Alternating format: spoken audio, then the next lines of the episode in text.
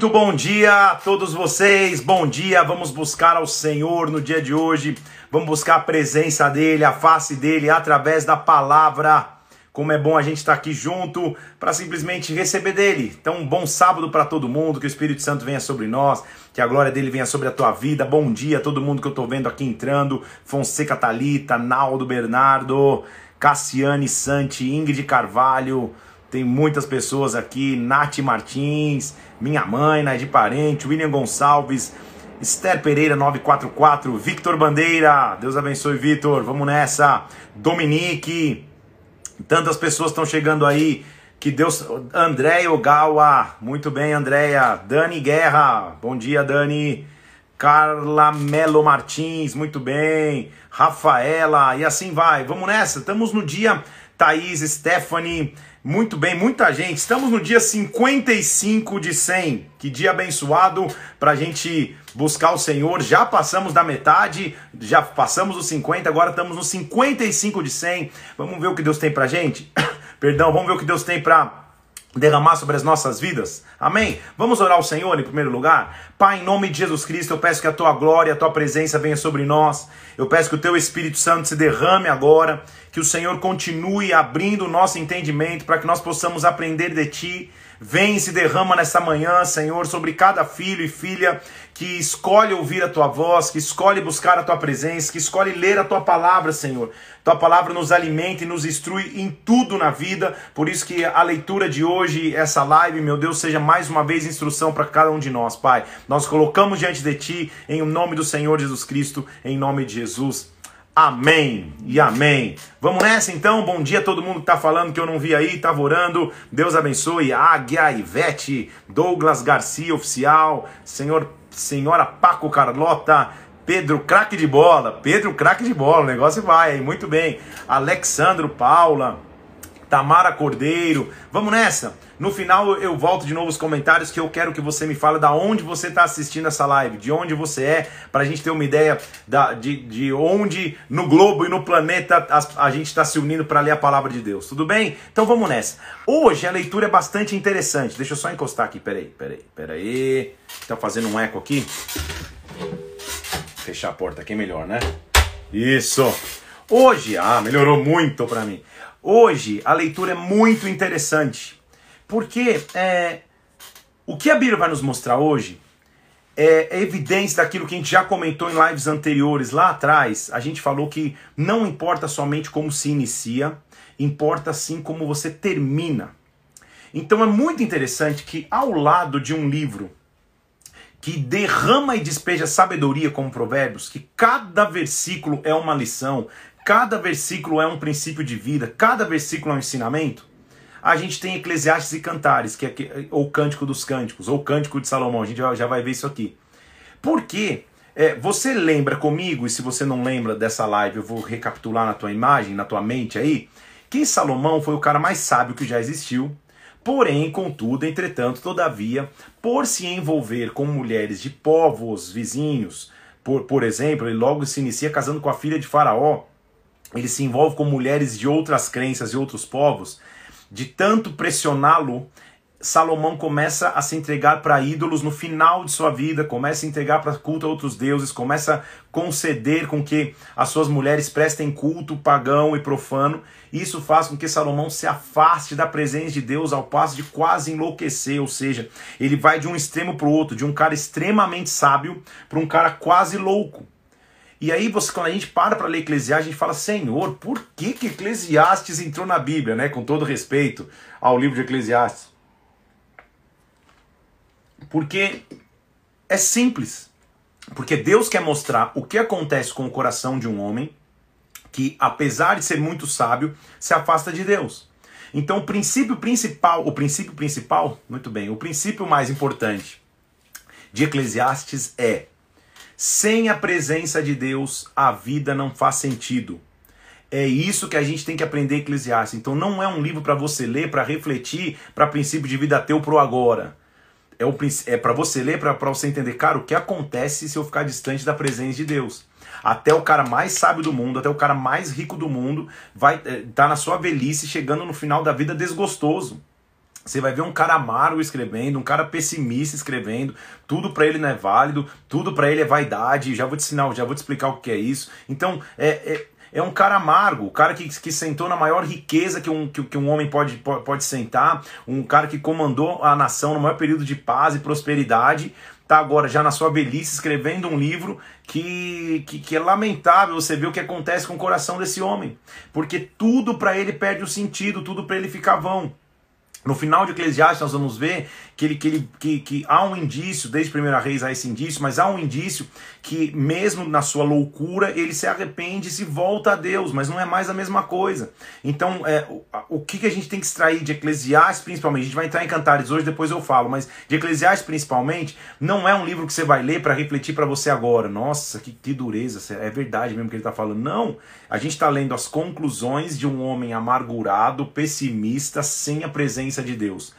Deus permitiu, em sua soberania, que esse livro tivesse na Bíblia, tivesse nas Escrituras, justamente para que a gente possa entender. Por mais sábio que você seja, por mais cheio da glória que você esteja, se você se permitir um segundo ficar sem a presença de Deus, isso que você se torna. Você se torna alguém rancoroso, alguém cheio de pessimismo no coração e, e, e, e, que vomita as suas mágoas. Não que, preste atenção, não que não que, que a gente não possa extrair nada de Eclesiastes. Pelo contrário, a Bíblia é rica, a gente vai extrair muita coisa, inclusive. Mas o que eu quero te dizer é que no todo, Eclesiastes é isso. Eclesiastes é um livro que ele vai falar mais das suas dores, das suas penúrias, da, dos seus traumas, das suas feridas, do que um princípio que você fale, como provérbios, tudo bem? Então, ele tá, tá colado no outro para você ver dois opostos realmente, tá? Agora, como ele é um cara bastante sábio, e como ele sabe o que é ter a presença de Deus, a gente consegue extrair um versículo ou outro, uma história ou outra que a gente consegue realmente aplicar. Na verdade, como como como estou dizendo, todo livro a gente pode aplicar, mas não é, de maneira literal. A gente pode aplicar dizendo, cara, olha o que acontece quando a, quando a pessoa fica sem a presença de Deus. Então, o que, que, você, que, que você vai entender? No livro de Eclesiastes, a frase mais ouvida e falada, na verdade, são duas. Uma coisa eu vi debaixo do sol, ou seja, um cara mais velho falando assim: uma coisa eu vi enquanto eu vivia. É isso que ele está dizendo. Uma coisa eu vi pela minha experiência de vida. Então, essa expressão você vai ver bastante. E a maior que você vai ver é tudo é vaidade, em algumas versões. Na maioria das versões, tudo é vaidade. Não se confunda, porque a vaidade que ele está falando não é a vaidade de você ir na frente do espelho e se arrumar. Tudo bem? É, as pessoas que entendem errado acabam doutrinando nesse, nesse, nesse texto fora de contexto, dizendo que, que, o, que a pessoa não pode ter vaidade, não pode usar uma maquiagem, não pode fazer isso, aquilo, outro, não tem nada a ver. A vaidade que ele está falando não é a vaidade de querer se arrumar. Vaidade no original é mais ou menos como se ele dissesse: tudo é um vapor. É a palavra rebel no hebraico, que significa vapor ou fôlego. Em outras palavras, tudo é efêmero, tudo passa rápido em, outras, é, é, em outro poder de análise do mesmo termo, é mais ou menos como, que ele, como se ele dissesse: nada faz sentido.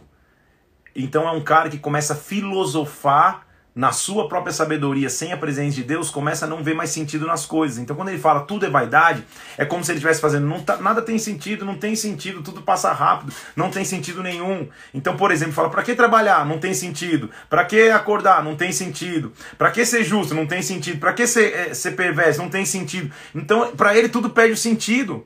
Por quê? Porque ele não tem a presença de Deus. Nossa frase de hoje, desde o começo, já vou bater aqui, no final vou fazer um post, é é, e, e, sem a presença de Deus, a vida não faz sentido. Assim que acabar essa live, eu fazer um post, eu quero que você vá lá e comente lá, pra gente é, é, é, marca alguém, para que alguém volte para a presença de Deus. Então vamos nessa? Tudo então é vaidade. Ele se intitula mestre em algumas versões ou pregador em outras versões, ou seja, é um cara mais avançado, é, que é um pregador, que é um mestre. Você vai ver o antagonismo, ou seja, a diferença que há entre provérbios quando ele está com, ainda como um pai falando, filho meu, aprende, aprende, aprende aquilo outro. A sabedoria que ele derrama em provérbios, você vê ele desperdiçando em Eclesiastes. Pelo, pelo menos assim é minha leitura. De novo, não é que é um livro que você nunca tenha que ler. Pelo contrário, tem que ler sim, e tem versículos e, e princípios muito bons. Mas o todo, você vai ver muito da amargura de um homem que está sem a presença de Deus. Vamos ler só para você entender? Então lá vem ele dizendo assim, palavra do pregador filho de Davi, rei de Jerusalém, o próprio Salomão, tá? Vaidade de vaidades, diz o pregador. Vaidade de vaidades, tudo é vaidade. Então, mais uma vez, vamos tentar ler na linguagem de hoje. Nada faz sentido, diz o pregador. Nada na verdade faz sentido. Então ele está filosofando, pensando na vida. Sabe quando está num, num, dia meio reflexivo, pensativo? Por que, que o céu é azul e, e, não é vermelho? Um negócio mais ou menos assim, nada faz sentido. Ele está ele tá, ele tá se enrolando em sua própria sabedoria. Porque olha, olha o conceito que ele começa a desenvolver. Geração vai, geração vem, a terra permanece para sempre. Ou seja, nada muda. Levanta-se o sol, o, o, se põe o sol, volta ao seu lugar, nasce de novo. O vento vai para o sul, gira para o norte, vai, volta, retorna, os rios correm para o mar, o mar nunca se enche. Todas as coisas, versículo 8, são canseiras. Como o cara pode falar isso? Sangue de Cristo, por quê? Porque a vida para ele perdeu a cor, perdeu o sentido. Você está conseguindo entender? A presença de Deus foi embora. Então a vida perdeu um pouco de sentido. Tudo que ele olhava antes e apreciava como criação, para ele agora não tem sentido. Na, o mar não enche nunca, o rio nunca enche o mar, a geração vai, a geração vem, um morre, um nasce. Para ele a vida perdeu a cor. Então o problema não é a vida, o problema é que ele está sem a presença de Deus. Tá, tá comigo aqui? Aí ele continua dizendo assim: ó, todas as coisas são canseiras tais, ninguém pode exprimir. Os olhos não se fartam de ver, os ouvidos não se enchem de ouvir. Aí ele fala: o que foi é e o que há de ser. O, o, o que foi é e o que há de ser. E o que se fez, isso se tornará a fazer. Não há nada novo debaixo do sol. Ou seja, ele está falando sempre os, os problemas vão ser os mesmos, a sociedade vai passar pelas mesmas coisas sempre, o homem vai passar por tudo sempre. É um discurso de alguém desesperançoso. Se o nosso Deus é um Deus que se renova a cada manhã, se o nosso Deus é de misericórdia cada manhã, é, é, é, esse discurso não casa com, com, com Deus que, que, que tem coisas novas para mim. Ah, não tem nada novo, nunca tem nada novo. Ou seja, por que, que esse livro está na Bíblia? Eu, é, é para mim é muito importante, para mim, né? Quem sou eu? Mas é muito importante que ele esteja. Por quê? Para a gente ler, que às vezes nosso coração fica se sentindo assim, cara, é tudo a mesma mesmice, a mesma rotina, o mundo está perdido mesmo, ah, a sociedade não sei o quê. Esse é o tipo de filosofia que, não, que, vai, que vai nos levar a nada. É óbvio que o mundo vai estar assim, porque o mundo jaz no maligno. Mas eu não sou desse mundo, eu não pertenço a esse mundo, eu tenho a presença de Deus, por isso eu sou transformado. Então não tenho que ir nesse discurso de um homem sem a presença de Deus. Então estou falando isso só para você ler e não ficar mais, mais, mais, mais mal aí lendo Eclesiastes. Não, tá? Então vamos nessa. Ele diz assim, ó. Há alguma coisa que se possa dizer Perdão, é alergia, tá? Tá tudo em paz. É, alguma coisa que se possa dizer, vê, isto é novo? Não! Já foi nos séculos que foram antes de nós, ou seja, ele está meio rancoroso, como você pode perceber, só começou o capítulo. Já não há lembrança das coisas que precederam, também não haverá memória entre as, as, que, as que vão vir depois delas. Então, ele está um pouco desesperançoso, um pouco muito desesperançoso. Aí ele vai dizendo: Eu, versículo 13, eu apliquei meu coração para buscar informação, para ter sabedoria, para proceder tudo, de, tudo, é, de tudo quanto sucede debaixo do céu.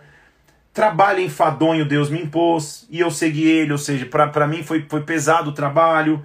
Atentei para as obras que faz debaixo do céu e percebi, versículo 14, era tudo sem sentido, ou seja, era tudo vaidade, era correr atrás do vento. Percebe que o cara está chegando no ponto da vida dele que as coisas perderam a cor, perderam o sentido, mas de novo, o problema não é a vida, o problema é que ele está sem Deus. O problema é que ele está sem a presença do Pai. Então é óbvio que tudo perde sentido. Então ele já está falando, um cara que antes em Provérbios estava dizendo, vai ter com a formiga preguiçoso, o preguiçoso, preguiçoso, isso aquilo. Ele está falando, é, na verdade, Deus me fadigou com o trabalho, tive que trabalhar demais e percebi que nada tem sentido. Ou seja, o cara perdeu o gosto, o cara está desgostoso. Estão comigo aqui? Olha só, aquilo que é torto não se pode endireitar, o que falta não se pode calcular, ou seja, nunca vou estar preenchido, não dá para corrigir o que eu errei, não dá para corrigir o que está torto. O cara tá mais pessimista que pelo amor de Deus. Então vamos, versículo 16. Eu disse comigo: "Ah, eu me engrandeci. Eu tinha muita sabedoria, todos que antes de mim existiram em Jerusalém, mais do que todos. Com efeito, meu coração tem tido larga experiência em sabedoria e conhecimento. Eu apliquei meu coração para conhecer sabedoria para saber o que é a loucura da insensatez, da estultícia. Mas vim saber que isso é correr atrás do vento. A conclusão que ele chega é que tudo, tudo não valeu de nada. Será, Salomão? Meu Deus, Salomão. Mas é a conclusão que ele está chegando. Por quê? A gente só, por isso que é importante você conhecer a história e o contexto, né? Se você ler só esse livro, você fala, cara, então o que, que eu estou fazendo? Mas você tem que entender o contexto. Quem está escrevendo esse livro é um cara que começou bem, mas terminou péssimo. Então ele está escrevendo esse livro na época que ele está péssimo, que ele está distante de Deus, idolatrando, adorando outros ídolos, completamente perdido, enlouquecido. Então é óbvio que enlouquecido ele vai escrever essas, essas coisas que não têm sentido. E a Bíblia faz questão de registrar para dizer: olha, você pode um dia estar tá sábio pra caramba escrevendo um livro como Provérbios, outro dia você pode estar escrevendo um monte de coisa que não tem sentido, porque nem você mais deixou de encontrar sentido. Então, por isso é importante entender isso, tá? Por que então? Então, o que me faz é seguir é, um homem de Deus, uma mulher de Deus, um pregador da palavra, receber dele, ler os seus livros, é saber que esse homem tem compromisso com Deus, essa mulher tem compromisso com Deus e tem aliança com Deus. Porque pode ser o mesmo homem numa geração, numa década, num ano, e, e, e se, a, se a presença de Deus for, Deus for embora, daqui a pouco vai começar a falar coisas que não tem sentido. É o que Salomão estava fazendo aqui. São coisas que não tem tanto, tem tanto, ou na verdade, nenhum sentido. Estão comigo aqui? Olha o que ele chega a falar, o cara mais sábio do mundo, olha o que ele diz no versículo 18. Na muita sabedoria há cansaço, há enfado. Quem aumenta a ciência, aumenta a tristeza. Quem conhece muito acaba sendo triste. Salomão, Salomão, me mata de vergonha, Salomão. Você é o cara mais sábio. Sem Deus, a, a, a maior sabedoria do homem não vale para nada. É isso que a gente tem que aprender com Eclesiastes. Estão acompanhando? Aí lá vem ele. Eu disse comigo, vamos. Ele está lembrando do passado, de quando as coisas iam bem para ele. Eu te provarei com alegria, goza de felicidade, mas isso também não tinha sentido nenhum. Ou seja, a felicidade que eu tinha não tinha sentido. Percebe ele está desgostoso? Do riso disse é loucura, e da alegria do que serve? Pô, por que, que eu ri? Por que, que eu fiquei alegre? Do que serve? É um cara mago. Resolvi no meu coração então me entregar ao vinho. Regendo-me contudo pela sabedoria, e, e, também me entreguei à loucura, até ver que melhor seria que se fizessem dos filhos de homens debaixo do céu durante os poucos dias de sua vida. Ou seja, eu fui ao extremo da sabedoria e fui à loucura para tentar ver qual era o sentido da vida. Ele está perdido. Então ele está longe da, da, da, presença de Deus. Ele, ele começa a contar o histórico dele. Eu empreendi grandes obras, versículo 4. Edifiquei casas, fiz jardins, versículo 5. Fiz açudes, versículo 6. Comprei servos e servas, versículo 7. Eu fui rico, amontoei, versículo 8, prata e ouro. Me engrandeci, sobrepujei a todos que vinham a mim em Jerusalém com a minha sabedoria, versículo 9. Tudo que os meus olhos desejaram, versículo 10. Eu não privei meu coração de nada, eu tive tudo. Versículo 11: Eu considerei tudo, todas as obras das minhas mãos, e eis que tudo não tinha sentido. Versículo 11: Tudo era vaidade, correr atrás do vento, nenhum proveito havia debaixo do sol. Então, mais uma vez, para você entender o que a gente tá, a realidade que a gente está vendo na, na, vida de Salomão aqui, sabe o que ele está mostrando? Se a gente só correr atrás de coisas sem a presença de Deus, quando a gente chega lá, não vai ter sentido nenhum. Você vai olhar e falar, cara, é vaidade, não tem sentido nenhum. Então, eu, tô, eu tô te contextualizando porque esse, esses versículos são errados, são usados erroneamente muitas vezes. Porque você fala, cara, eu quero usar uma roupa nova. Isso é vaidade. Não tem nada a ver, não é dessa vaidade que ele está falando. Vaidade que ele está falando é que ele, que ele buscou coisas, adquiriu coisas e, na verdade, não tinha sentido nenhum. Tudo era correr atrás do vento, ou seja, tudo era vazio. Sem Deus, tudo é vazio. É isso que ele tá, é isso que, ele, que a gente tem que extrair daqui. Aí ele diz assim: então, versículo 12: considerei sabedoria, também pensei em loucura, em insensatez. O que, que fará o homem que seguir o caminho do rei? O mesmo que outros já fizeram. Ou seja, é, eu já tive sábio, já tive louco, já tive insensato, mesmo que todo mundo, ele já está inconsequente. Versículo 13: então eu vi, olha só, que a sabedoria se aproveita mais que a insensatez. Por isso que eu digo, às vezes ele tem umas luzes assim que ele volta, né? Quanto a luz traz mais proveito do que as trevas. Então eu vi, eu, eu experimentei de tudo, ele está falando, fui sábio, tive louco, tô louco, estou percebendo. Pelo menos, é, pelo menos eu sei que é, ser sábio é melhor do que ser insensato. Ainda, ainda há esperança, Salomão. Olha só, ele diz assim, é, versículo 16: Tanto sábio como, como insensato, a memória não durará para sempre. Vai passar os seus dias e vai cair no esquecimento. Vai morrer o sábio e também vai morrer o insensato. Então ele está sem esperança. Ele perdeu o sentido que é deixar um legado. Ele está falando: ah, não importa, cara, se você é sábio, insensato, é, vai morrer todo mundo igual. Olha é, como essa inconsequência entra no coração daquele que escolhe pecar. Porque ele fala, ah, não tem problema, não tem nada demais, não tem problema nenhum. E aí o cara relativiza, tem tanta crime lá não sei aonde, o que eu estou fazendo aqui não é nada de mal. E assim que ele entrou nessa, nessa, nessa besteira e nessa furada. Então a gente está vendo, infelizmente, Salomão se arruinando aqui. Aí o cara que fala algo preguiçoso, agora está falando que ele aborreceu o trabalho, ou seja, que ele não gostava mais de trabalhar, versículo 18. Também aborreci todo o meu trabalho.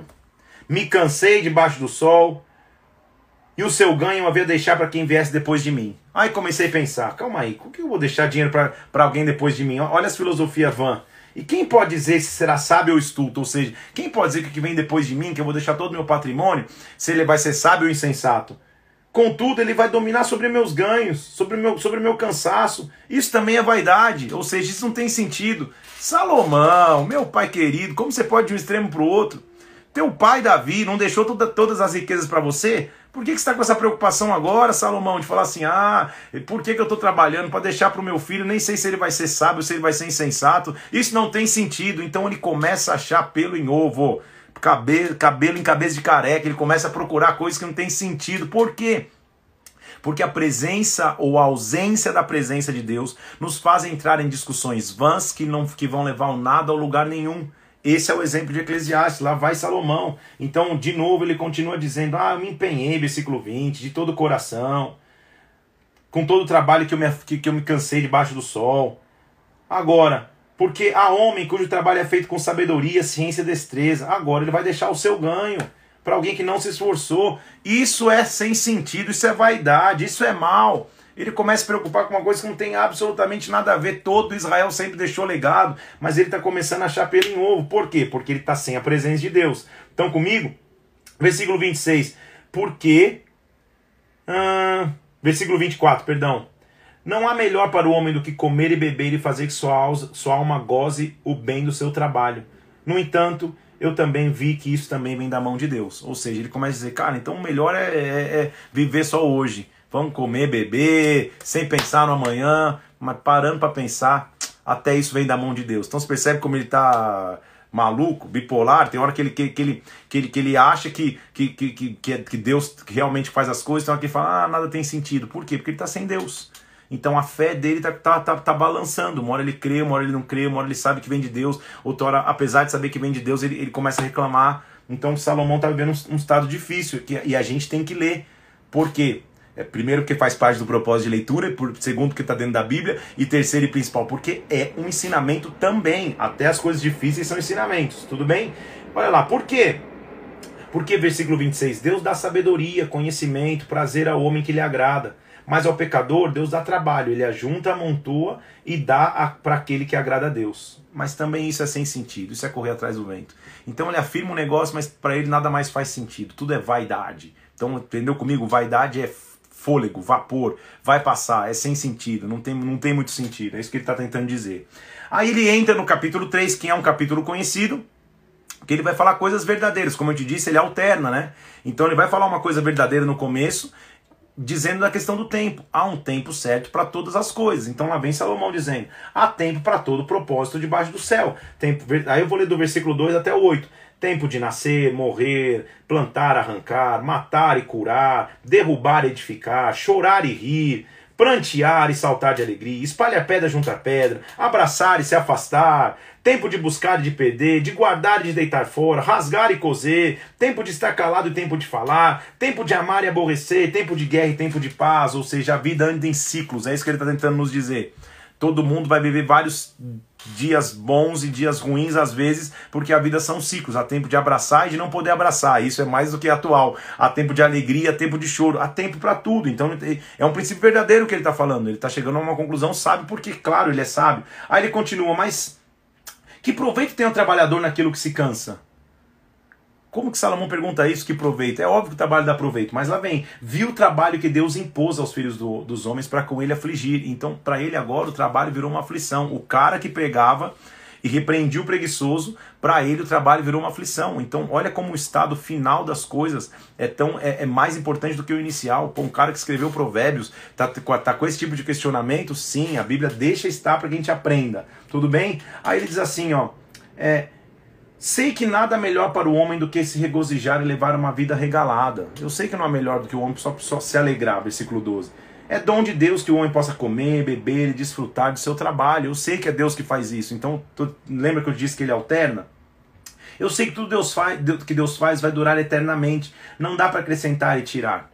Ou seja, eu sei da soberania de Deus, eu sei. Então eu, eu sei que eu estou reclamando, eu sei que eu estou azedo, mas eu sei da soberania de Deus. Salomão é, é, é, é Tá, tá, tá um tanto quanto confuso, né? Então vamos lá. O que é já foi. Olha o versículo 15. O que é já foi, o que é de ser também já foi, e Deus fará renovar isso que passou. Aí o cara já viajou, né? Tipo, viajou não, ele tá falando uma verdade, né? Tipo, o que é já foi. Ele tá, ele tá tentando discernir a soberania de Deus e o controle completo de Deus. Então, o que é já foi, o que é de ser também já foi, e que tudo vai se renovar, com, com, no sentido que, para que que eu, ele entrou numa linha que não é a linha que nós temos que crer. Então, naquela linha de, cara, se Deus já fez tudo, se tudo já, já, já, já, já, já foi criado por Deus, que esforço eu vou ter se nada vai mudar? Calma aí, tá errado, Salomão. Esse, esse não é o conceito que você tem que entender. Você tem que entender que Deus é o criador de todas as coisas, Deus é soberano sim, mas há a nossa vontade e o livre-arbítrio que nos faz andar para um lado, andar para o outro, e Deus vai cuidando para que nós voltemos ou estejamos na vontade dele. Mas se você, por vontade própria, se afastar dos caminhos do Pai, vai ser uma escolha, uma opção tua. Então Salomão tá, Salomão tá meio que entregando os pontos, falando, cara, não, não, nada tem sentido. E lá vem ele, aí ele fala assim, aí, aí na, na, na viagem dele começa a olhar os animais e fala, cara, o homem para o animal não tem diferença nenhuma, vai to todos vão morrer igual. Como que ele fala isso? Se, se o homem é dotado de inteligência, de sabedoria, de fala, mas ele, ele, ele assemelha o homem a um animal. Então, por exemplo, ele está dizendo assim, olha, versículo 19, o que acontece com os homens também acontece com os animais, a mesma coisa. Como morre um, morre outro, todos têm o mesmo fôlego de vida, nenhuma vantagem tem o homem sobre os animais. Nada tem sentido, tudo é vaidade. Então ele começa a criar teorias que não existem. Como, como, como, como, Salomão? Você não, você não lembra, é, ninguém te contou os relatos da criação? Ou você não, não, não, enxerga com os teus próprios olhos como que o homem domina sobre o animal, como que, como que eles são a mesma coisa, não tem diferença um para o outro. Então ele começa a criar teorias dentro da, da, da viagem que ele entrou porque ele está distante de Deus. Tudo bem? Então é, é, é, importante hein, a, gente, a gente conhecer Eclesiastes para entender o quanto um homem sábio pode começar a criar teorias que, que Deus não está nessas teorias justamente porque ele escolhe trilhar caminhos errados. Aí continua, versículo 4: Eu vi opressões, porque eu tenho mais. Olha o que ele diz, versículo 2 do capítulo 4. Eu, eu tenho mais felizes os que já morreram do que os que ainda vivem. Ou seja, a vida perdeu sentido, mais uma vez ele está frustrado, está amargurado ele diz assim: é, por que, que um cara sozinho trabalha? Por que, que, ele, por que, que ele trabalha? Ele diz assim: olha lá, versículo 4. Eu vi todo o trabalho e toda a destreza que provém da inveja do homem contra o seu próximo. Também isso é, é, é, é sem sentido, é, perder, é, é, é correr atrás do vento. Aí ele diz assim: Eu considerei um homem que não tem ninguém, versículo 8. Mas mesmo assim ele está trabalhando para juntar para quê? Então ele começa a filosofar em coisas que não tem muito sentido. Falo, cara, se esse cara não tem família, por que, que ele está trabalhando? É, é, é, é, literalmente a mente vazia. Que, que, que fica achando coisa para pensar. Um cara tão sábio que, que devia se encher de Deus, tá pensando, cara, eu tô olhando um cara sem família, por que, que ele tá trabalhando? Vai deixar para quem? Aí ele fala assim, a partir do versículo 9, que, é, que que é um versículo conhecido, que é uma verdade, que inclusive a gente usa muito, e está em muito convite de casamento esse trecho que eu vou ler aqui. É melhor serem dois do que um, então, porque vão ter melhor resultado do seu trabalho. Se caírem, um vai levantar seu companheiro, se aquele estiver sozinho cair, ninguém vai levantá-lo. Se dois dormirem juntos, vão se esquentar. Como alguém sozinho vai se esquentar?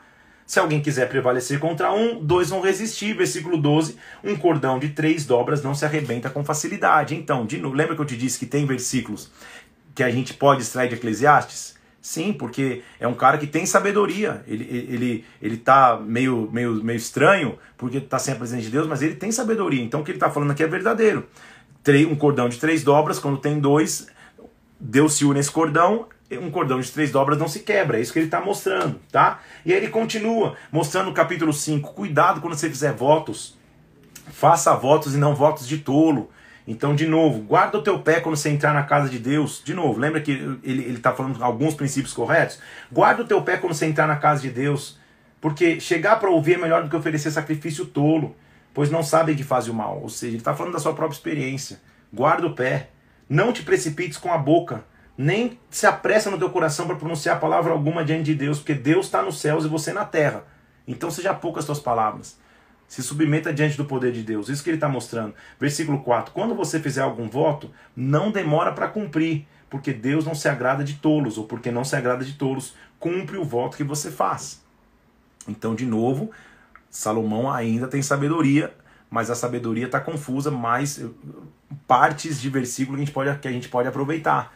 Então o que ele está dizendo é, é, não faz voto como igual um tolo, se fizer um voto diante de Deus, cumpre, né? Talvez ele está falando até por experiência própria, porque infelizmente chegou um momento da vida dele que ele não cumpriu mais os votos. Aí ele vai mostrar agora é, é, a vaidade, ou seja, o sentido que não existe nas riquezas. Ele perde até o gosto por isso. Versículo 10. Quem ama o dinheiro jamais dele se farta. Versículo importante também. Quem ama a abundância nunca se farta da renda. Também isso é vaidade, ou seja, isso não tem sentido. Ou seja, quem ama só o dinheiro nunca vai se fartar. Princípio correto. Muito bem, Salomão. Olha lá, lá vem ele assim, ó.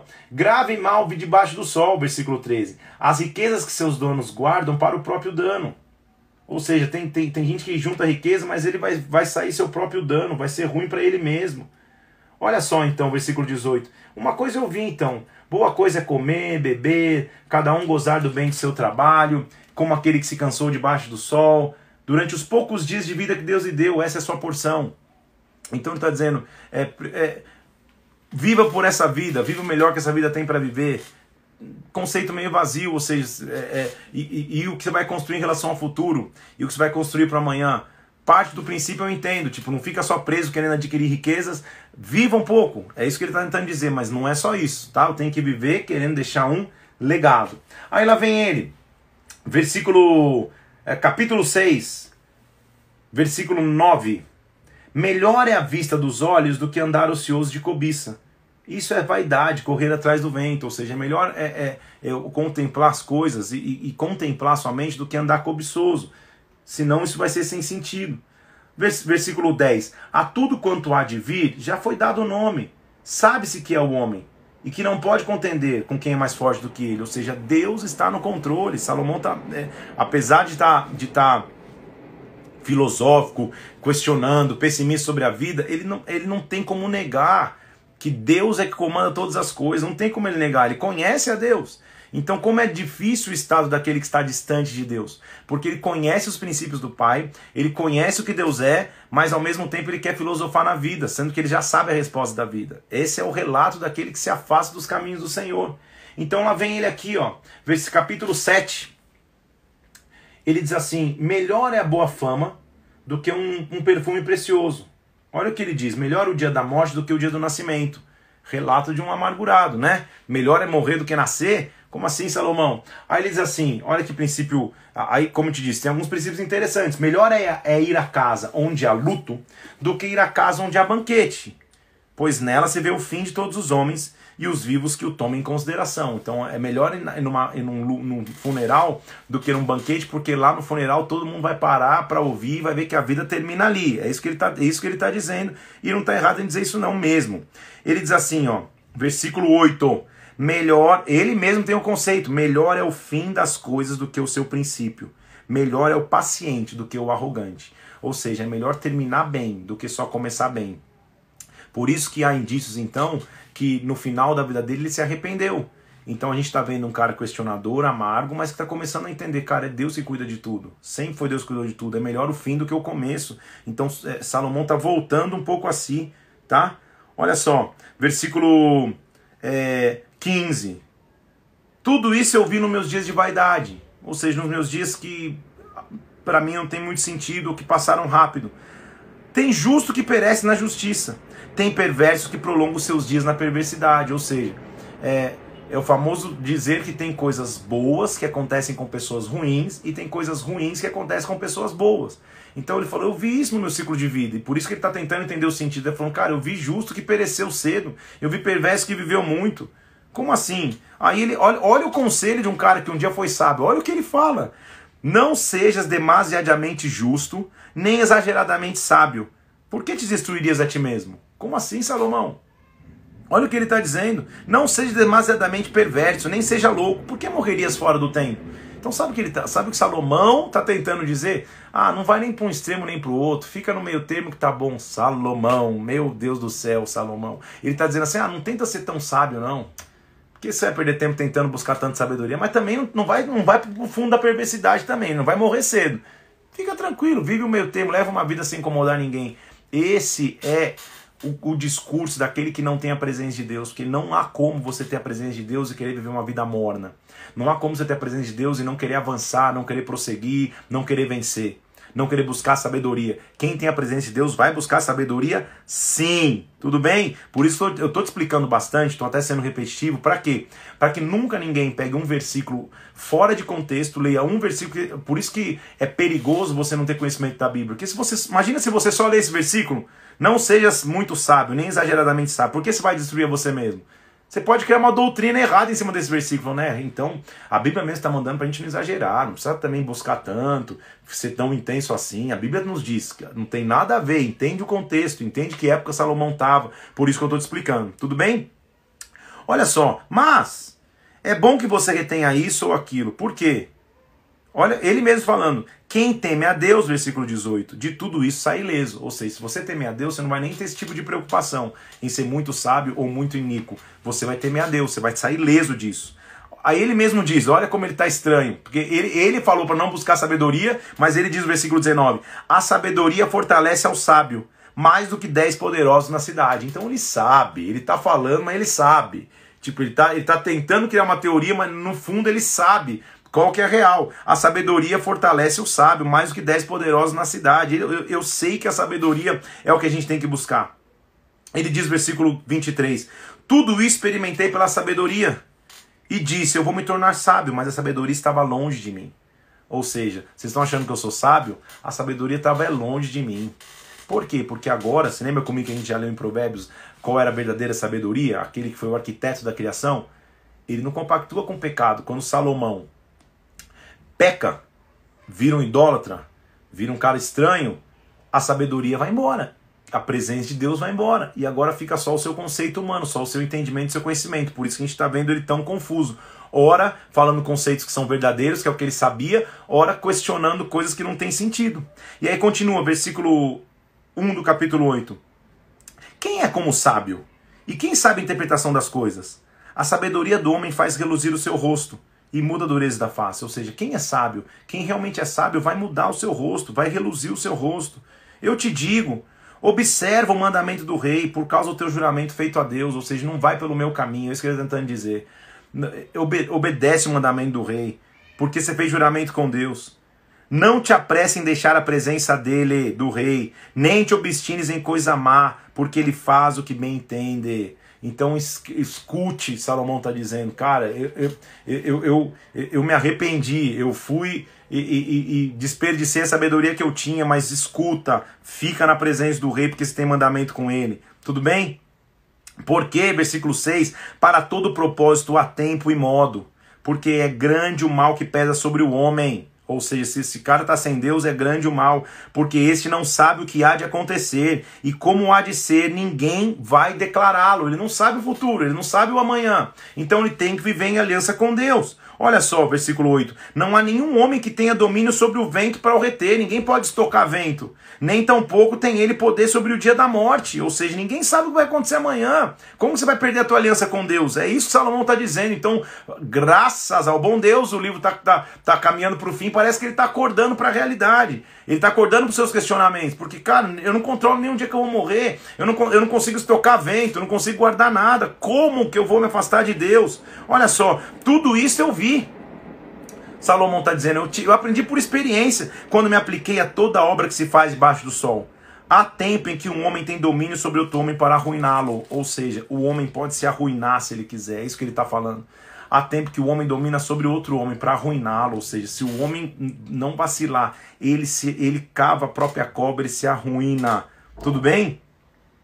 Olha lá, versículo 10. Ainda também vi perversos receberem sepultura e entrarem no repouso. E também vi pessoas que frequentavam lugar santo serem esquecidos na cidade que fizeram o bem. Ou seja, eu vi injustiças acontecendo, eu vi coisas difíceis e, e, e, e que aconteceram, e para mim isso não faz sentido. Então, de novo, está filosofal, né? Versículo 12: Ainda que o pecador faça um mal cem vezes, Olha só, mas ele, ele fala uma coisa e ele mesmo se contradiz. Ainda que o pecador faça mal cem vezes e os dias se prolonguem, eu sei com certeza que bem sucede aos que temem a Deus. Então, no fim, no fundo, ele está falando, cara, eu sei qual é a verdade, eu, tô, é, eu sei qual, qual, qual, qual é o verdadeiro caminho. Eu estou buscando sentido em coisas que não tem sentido, estou buscando explicação e porquês em coisas que eu jamais vou entender, estou tentando entender, ah, por que, que um, um, um, um, perverso é enterrado com honras e um justo é esquecido? Estou tentando achar filosofia nisso, mas na verdade eu sei que quem teme a Deus, ele vive bem. Ele vive bem. Olha lá, o perverso não vai bem, versículo 13. Nem prolongará os seus dias, será como uma sombra, ou seja, vai passar rápido porque não teme a Deus. Então ele sabe a verdade. Ainda outra vaidade, ou seja, ainda outra coisa sem sentido sobre a terra dos justos. A quem sucede segundo as obras dos perversos. E perversos a quem sucede segundo a obra dos justos. Ou seja, há perversos que parecem mais justos do que os próprios justos. Isso que ele está dizendo. Não, eu não encontro muito sentido. Então, de novo, está filosofando. Tudo bem? Aí nós vamos no capítulo 9 entender de novo as suas tentar entender de novo as suas filosofias. Eu me apliquei a todas essas coisas para claramente entender tudo. Que os justos e sábios e os seus feitos estão nas mãos de Deus e se é amor ou se é ódio que está à sua espera, não sabe o homem. Tudo está oculto no futuro. Ou seja, é, a vida de qualquer pessoa, seja justa ou sábia, está na mão de Deus. Você não sabe o teu futuro, está na mão do Senhor. Se vai ser amor ou ódio, ou seja, porque ele achou que encontrar amor a vida toda e quando se desviou, ele mesmo está encontrando ódio. Então, é isso que ele está dizendo: olha, tudo está em oculto no futuro. Viva um dia de cada vez, viva na presença de Deus, não se afaste da presença de Deus. Eu acho que é isso a, o nosso maior é, é, é, é ensinamento da live de hoje eu quero estar na presença de Deus todos os dias da minha vida, porque fora da presença de Deus a vida não tem sentido algum. Eu começo a filosofar e criar conceitos e falar coisas que não têm absoluto sentido. Tudo bem? Olha lá de novo, versículo é, 11. Eu vi também debaixo do sol que não é dos ligeiros, não é o prêmio, não é dos valentes a vitória, também não é dos sábios o pão nem dos prudentes a riqueza, nem dos inteligentes o favor, porque tudo depende do tempo e do ocaso, ou seja, não é, é, é, é não é uma fórmula é, única, não é só dos ligeiros o prêmio. É, tudo depende do tempo, do local, do ocaso, ele está refletindo na vida, tá? O homem não sabe a sua hora, como os peixes que se apanham numa rede traiçoeira e passarinhos que se prendem numa armadilha, num laço, assim também os filhos do homem se enredam no tempo da calamidade que cai de repente sobre eles, ou seja, a calamidade pode chegar, sobre a vida de, de qualquer um, como chegou sobre a vida dele. E de novo, o segredo é a presença de Deus. Tudo bem? Olha só. Aí ele continua dizendo, versículo 10. E esse é o versículo que para mim é, mostra a essência do que aconteceu com ele depois de sua queda, a essência do que aconteceu com Salomão depois que ele enlouqueceu aí no pecado. Versículo 1 do capítulo 10. Como uma mosca morta faz do perfume um mau cheiro, assim também é sabedoria e honra quando você coloca um pouco de insensatez. Então olha o que ele está dizendo. Você pode pegar um frasco de perfume gigantesco e uma mosquinha pequenininha e jogar a mosca morta dentro do perfume, o perfume vai perder o cheiro e vai começar a exalar um mau cheiro por uma mosquinha desse tamanho. Assim vai acontecer com a sabedoria e a honra, se você adicionar um pouquinho de insensatez. Ele está descrevendo o que aconteceu com ele. Essa é a descrição do que acontece com todo aquele homem ou mulher que um dia na presença de Deus está e no outro se desvia e se afasta dos seus caminhos. É uma mosca dentro do pote ou do frasco de perfume. O perfume era maravilhoso. Você põe uma mosca lá, vai começar a feder o perfume. Mas é desse tamanho, perto de dois litros de perfume. É desse tamanho, mas vai começar a cheirar mal. A sabedoria e a honra, quando se envolve com um pouquinho de insensatez, o cheiro muda, a fragrância é comprometida e agora começa a cheirar mal. É isso que, é isso que ele está descrevendo. É, é, Eclesiastes 10, 1 para mim é a essência do que aconteceu com Salomão e a essência do que a gente está lendo, alguns conceitos dele e alguns questionamentos dele de vida. É a mosquinha dentro do perfume, tudo bem? Quem olha de longe parece o mesmo frasco, se você olhar de perto você vê uma mosca morta lá dentro. Isso dá uma pregação. Muito bem. Vamos lá. Então, é, ele está mostrando o que acontece é, quando esse mau cheiro começa ou quando a gente é, entra nesse, nesse, nesse sentido, porque olha o que ele diz, versículo 10: Se o ferro está embotado e não se lhe afia o corte, é preciso redobrar a força. Mas a sabedoria resolve com bom êxito, ou seja, se o ferro perde a sua força e você não lixa ele de novo, se o ferro está começando a criar umas bolinhas e você não lixa ele de novo, não vai adiantar nada, ele não tem força. Agora, a sabedoria vai resolver isso. Quem é sábio fala: não, deixa eu, deixa eu corrigir esse ferro aí, porque ele ainda é ferro. Deixa eu corrigir esse perfume, porque ele ainda é perfume. É só tirar a mosca de dentro. É só lixar o ferro de novo. Então, é isso que ele está falando. É, é, é só agir. Continua sendo ferro. Não desprezou o ferro, não desprezou o perfume. Tudo bem? Os últimos dois capítulos de Eclesiastes, ele vai é, é, começar a voltar para si, e nós vamos ler no final, graças a Deus, que eu entendo que no final de sua vida, ele, ele apesar de suas filosofias, questionamentos, frustrações, ele se voltou para Deus novamente. É, e ele começa dizendo assim: lança o teu pão sobre as águas, porque depois de muitos dias você achará. E é estranho esse versículo aqui, por quê? Porque ele está começando a dizer que a, ele, ele discorre quase todo Eclesiastes dizendo que não tem sentido, tudo é vaidade, a vida não tem sentido, é, é, ele questiona coisas que não tem que questionar, mas de repente ele, ele apresenta um versículo de confiança. Ou seja, aprenda a confiar. Lança o pão nas águas, você vai receber ele de volta. Como que, que de repente o cara que estava falando que nada tinha sentido mais na vida, ele, ele volta a falar de confiança? Eu começo a ver um Salomão voltando a ser o que era antes, voltando a ter esse encontro que vai trans, que, que queria retransformar sua vida de novo. Então, de novo, lança um pão sobre as águas, porque depois de muitos dias você vai encontrar. Quem, versículo 7, quem vive no natural, quem fica perguntando o sentido das coisas, versículo 4, quem observa o vento nunca vai plantar. Quem olha para as nuvens nunca vai colher.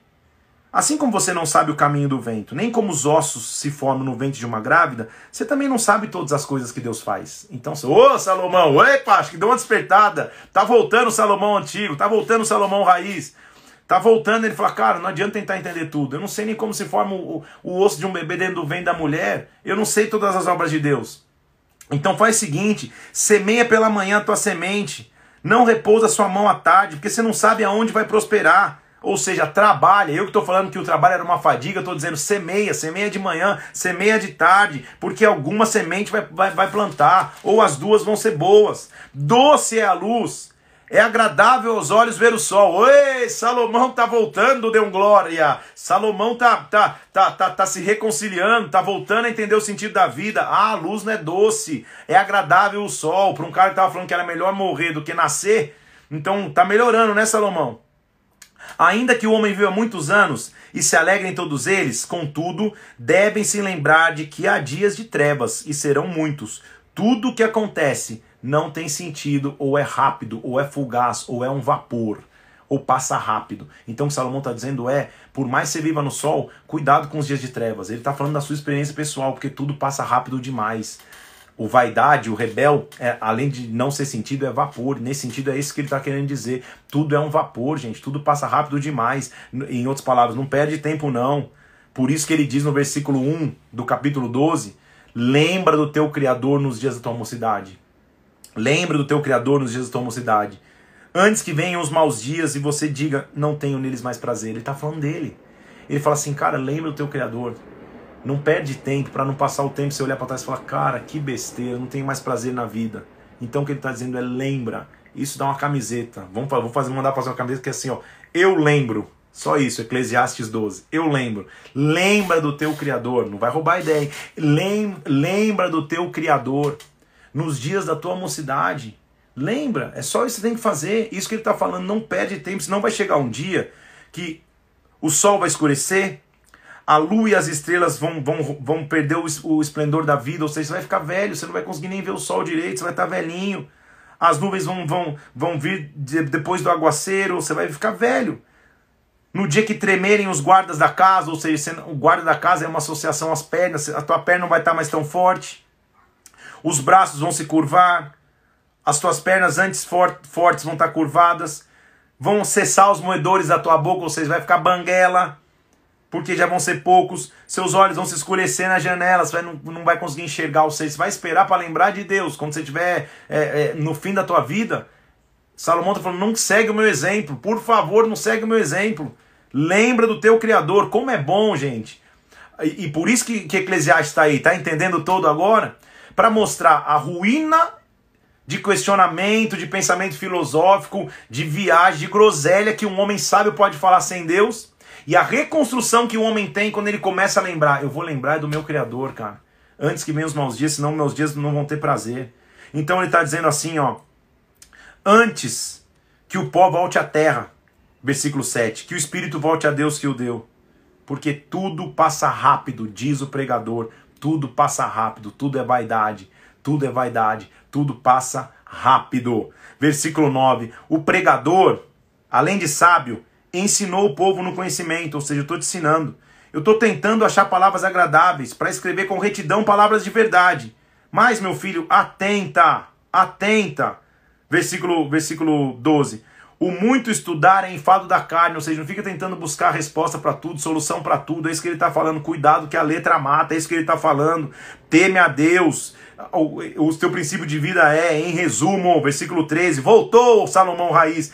Teme a Deus, guarda os seus mandamentos, porque isto é o dever do homem porque Deus há de trazer juízo sobre as suas obras, até as que estão escondidas, sejam boas ou sejam más, tema a Deus. Terminamos Eclesiastes, entendeu? Fez um pouco mais sentido quando você começa a ler? Então, cuidado para não ler versículos e capítulos fora do contexto e falar, cara, a Bíblia está me jogando mais para baixo, estou ficando mais filosófico e questionador quanto à vida, quanto eu achei que eu, que, eu, que eu estaria, a vida não faz sentido. Não.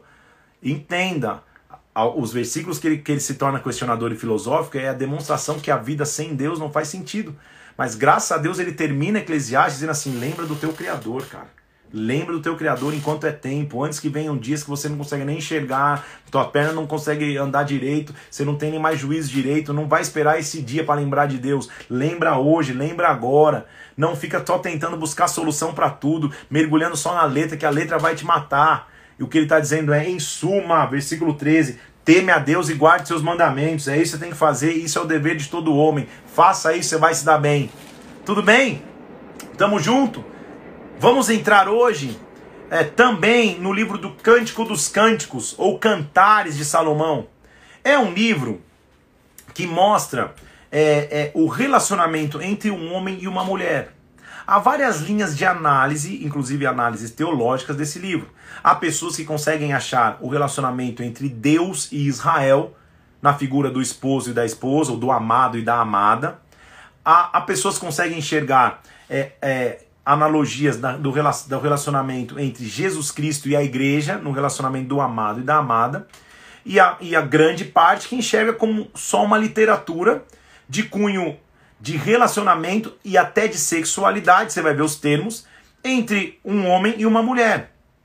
Possivelmente Salomão e uma, e uma mulher que só se denomina sunamita. Salomão e sunamita, possivelmente é isso que o livro expressa, o relacionamento entre homem e mulher, até às vezes com, com, com é, citando cunhos sexuais ou, ou, ou, ou, sensuais. É o relacionamento de um homem e de uma mulher, uma mulher que espera um homem, um homem que espera uma mulher. É, a gente vai analisar com calma, depois cada, cada versículo, eu vou te mostrar onde são os pontos que, que as pessoas fazem analogia, inclusive, ao relacionamento de Jesus e a igreja, ou Deus e Israel, mas grande parte da análise é uma análise simples do relacionamento de um homem e mulher, Salomão e uma sunamita, possivelmente uma sunamita, lá no final a gente vai ver que entra um terceiro, uma terceira pessoa na história, ou seja, uma sunamita que pertencia a outro ou outro alguém e que Salomão a amava. Era mais é, é como uma história de amor. Então, de novo, a gente tem que ler nessa análise, entendendo que, que, que, que a gente vai entrar. É, alguns dizem que é proibido para, para menores,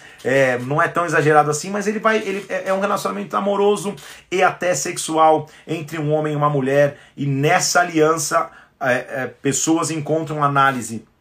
Linhas teológicas encontram análise para dizer do relacionamento de Jesus com a sua igreja, outros de Deus com Israel, ou então de todos. Então vamos começar lá? Então a gente vai ver é, a amada ou a esposa falando com o esposo ou o amado, tá? E são eles são os interlocutores e às vezes entra um coro no meio. Então vamos ver, é, é, é, é a fala desses dois. Vamos ler lá?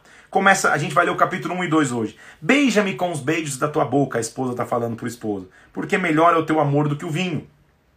Então, é, se você está falando como, como igreja de Jesus Cristo, seria a igreja pedindo a Cristo. Se você tá, só está analisando como uma mulher, é uma mulher pedindo a um homem, tá? Só para você entender. E, e, Suave é o aroma dos teus unguentos, do teu perfume. Teu perfume derramado é o teu nome, você é perfumado. Leva-me, versículo 4, após ti. Vamos nos apressar. O rei introduziu as suas recâmaras. Vamos ter uma noite maravilhosa. É isso que a mulher está pedindo. O coro diz: Nós nos regozijaremos, nos alegraremos. Do teu amor nos lembraremos mais do que o vinho. Não é sem razão que te amam. É uma história de amor. A esposa diz: Eu estou morena e formosa, ou seja, tomei o sol, fiz um bronze artificial para ti, ó filhas de Jerusalém. Não olhem porque eu estou moreno, o sol me queimou. Versículo 6. Me puseram por guarda de vinhas.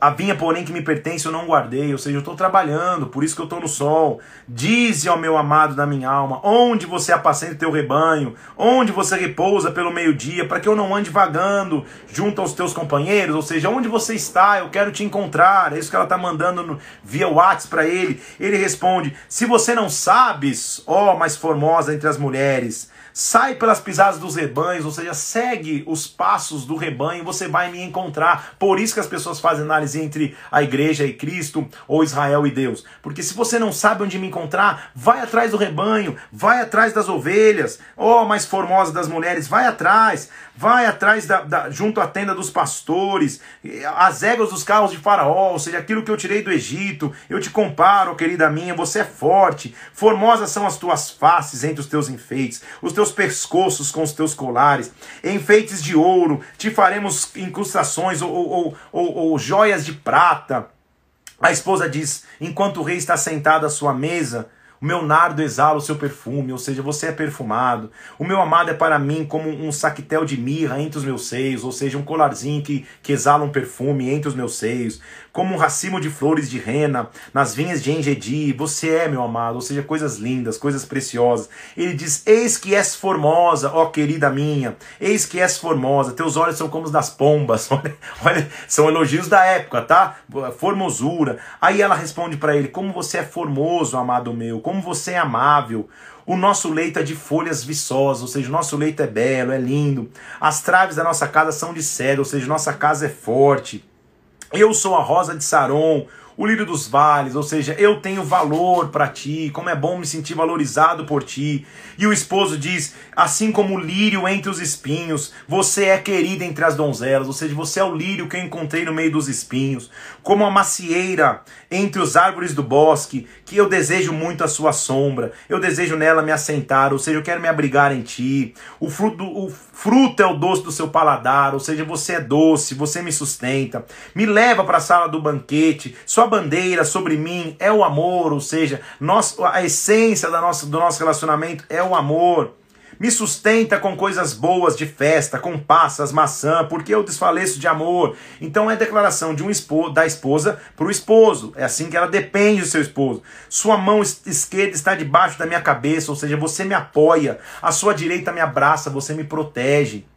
Por isso que, que muitas pessoas conseguem analisar e entender que esse é o pedido da igreja para o noivo. Ou seja, vem me sustentar, vem me abraçar, me sustenta com coisas boas, tudo bem? Aí ele diz assim: Conjuro-vos, ó filha de Jerusalém, eu chamo atenção, gazelas e servas do campo, não acordeis, não despertei o amor até que este o que. Ou seja, ninguém se ame antes que eu encontre o meu amor. É, é uma linguagem poética, tá? Eu ouço a voz do meu amado, ele vem galgando os montes, pulando os outeiros, ou seja, tudo fique quieto. O meu amado está vindo, meu amado está chegando. Ei, a solteira diga glória. O meu amado é semelhante ao alce, ao gamo, ou ao filho da gazela, que está atrás da, da parede, olhando pelas janelas. Meu amado está chegando. Aí ele diz: Levanta, minha querida, porque Acabou a dificuldade, por isso que as pessoas analisam como Jesus Cristo é a igreja. Levanta, minha querida, passou o inverno, acabou a dificuldade, acabou a chuva, existem flores na terra, chegou a vez das aves cantarem, chegou a vez de se ouvir a, a, a voz da rolinha, da pombinha na terra. Lembra quando acabou o dilúvio e veio, e veio, e veio a, a pombinha? A figueira começou a dar figos, as vides exalam seu aroma. Levanta-te, levanta-te, mostra-me o teu rosto. Então começou um relacionamento de amor que queira você analisar, seja na maneira literal e simples, o relacionamento de um homem e de uma mulher. Nós vamos analisar um homem e uma mulher trocando é, é, é, palavras de amor, seja analisando Cristo e a igreja. Você vai ver a igreja ansiando estar com Cristo, ansiando estar com seu amado, seja Israel com Deus, a mesma coisa. Tudo bem? Como é bom lermos a palavra de Deus, como é bom buscarmos ao Senhor Quanta informação a gente tem em livros, talvez você nunca tivesse tido tempo de entrar tão profundo. Então continua mergulhando em sua palavra, em sua presença. Que Deus te abençoe. Vou correr porque hoje falta um minuto, eu não quero ficar sem live. Deus te abençoe. Lembra do teu Criador. Tem um domingo abençoado na presença de Deus. Amanhã, 10 da manhã, tem drive culto no meu Instagram pessoal, PR Felipe Parente. Deus te abençoe. Um abraço e até segunda-feira. Vamos continuar em Cantares. Deus te abençoe.